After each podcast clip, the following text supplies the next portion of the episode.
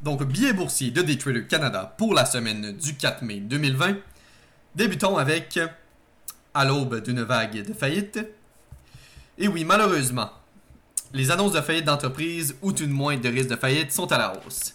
En effet, cette semaine, deux gros joueurs de leurs industries respectives, soit la compagnie de location de voitures Hertz et le croisiériste Norwegian Cruise Line, ont annoncé être sur le bord du gouffre alors qu'ils tentent par tous les moyens d'éviter la faillite. Du côté de Hertz, ayant chuté de plus de 80% depuis le début de l'année, la firme a déclaré mardi que les prêteurs avaient prolongé la date limite pour certains remboursements de prêts, ce qui leur donnait plus de temps pour trouver un plan de financement afin d'éviter une éventuelle faillite. De ce fait, le délai a maintenant été prolongé jusqu'au 22 mai, a indiqué la société dans un document. La date limite antérieure était le 4 mai, alors, qu'elle était en pourparlers avec ses prêteurs après avoir omis un paiement qui était dû le 27 avril. De plus, même avant la COVID, cette entreprise n'était pas très forte. Cependant, comme de nombreuses entreprises, la COVID pourrait avoir raison de ce géant de location automobile. En ce qui concerne le croisiériste Norwegian Cruise Line Holding, l'entreprise a averti mardi qu'elle pourrait avoir à se mettre sous la loi de la protection de la faillite, affirmant qu'il existe un doute substantiel sur sa capacité de continuer à fonctionner alors que la pandémie de coronavirus fait des ravages dans l'industrie du voyage. Cette annonce a propulsé le titre à la baisse de plus de 19% en début de séance sur la nouvelle. En effet, l'entreprise a déclaré que si elle ne peut pas modifier ses contrats de crédit avec ses prêteurs, elle courait un risque de défaut sur ses prêts, ce qui la met en danger de faillite. Naturellement, cette nouvelle n'a pas été reçue de façon positive par Wall Street, tel que le démontre le graphique publié dans euh, l'article. Cette annonce a relancé la descente du titre déjà en forte baisse alors qu'on pouvait apercevoir un regain d'espoir des investisseurs le mois dernier. Le titre est en baisse de plus de moins 80% pour l'année. En somme, selon moi, ce n'est que le début. De nombreuses entreprises, la majorité, étant déjà en difficulté en période de pré-Covid, verront leur secteur d'activité ralenti de manière prolongée, ce qui aura un impact majeur sur les flux de trésorerie, les poussant potentiellement à la faillite. Deuxième sujet, qu'est-ce que le niveau 2 et comment s'en servir? Il y a quelques semaines, j'ai composé un billet portant sur Comment éviter les pièges des mainteneurs de marché? Dans ce billet, j'ai mentionné que l'une des façons de voir l'impact des mainteneurs de marché est en se servant du niveau 2. Ainsi, après avoir reçu des questions sur le niveau 2, j'ai cru pertinent d'adresser celui-ci dans ce billet.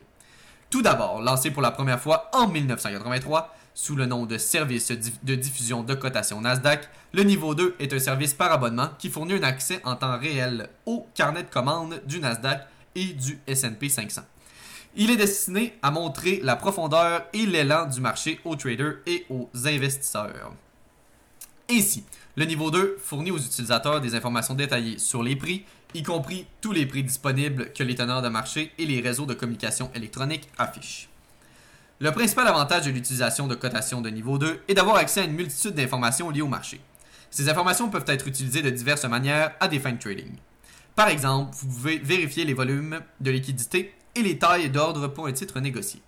De plus, il est également possible d'identifier les tendances à l'aide d'informations sur les commandes d'offres et de demandes. Donc, euh, on peut établir la liquidité par l'écart, donc le spread, entre le cours acheteur, le bid, et le cours vendeur, nommé le ask. Donc, dans le cas d'un titre plus liquide, il va y avoir euh, un cours acheteur et un cours vendeur. L'écart entre les deux va être plus petit et un titre moins liquide l'écart entre les deux, soit le spread, va être plus grand. Finalement, parfois on peut apercevoir des ordres d'une taille dépassant la normale sous la colonne qui se nomme taille ou size. Cela peut nous indiquer qu'un mainteneur de marché se positionne. Bref, crois qu'au premier regard un peu complexe, le niveau 2 est un outil très utilisé par les négociants intraséance. Si vous en êtes un, cela pourrait être un bel ajout à votre arsenal. Pour terminer, Beyond Meat, encore une fois, sous les projecteurs. Beyond Meat, la fameuse et bien connue entreprise productrice de fausses viandes, est encore une fois sous les projecteurs cette semaine. En effet, elle aussi profite de l'un des effets collatéraux de la COVID-19, le manque de viande aux États-Unis. Ainsi, lundi, Costco Wholesale Corp a déclaré qu'elle avait limité le nombre de produits de bœuf, de porc et de volaille que les clients pouvaient acheter, alors que les épiceries se préparent à des pénuries massives de viande à la suite de ruptures d'approvisionnement induites par le coronavirus. Cette rupture d'approvisionnement est principalement due à la fermeture des plus grands abattoirs des États-Unis au cours des dernières semaines.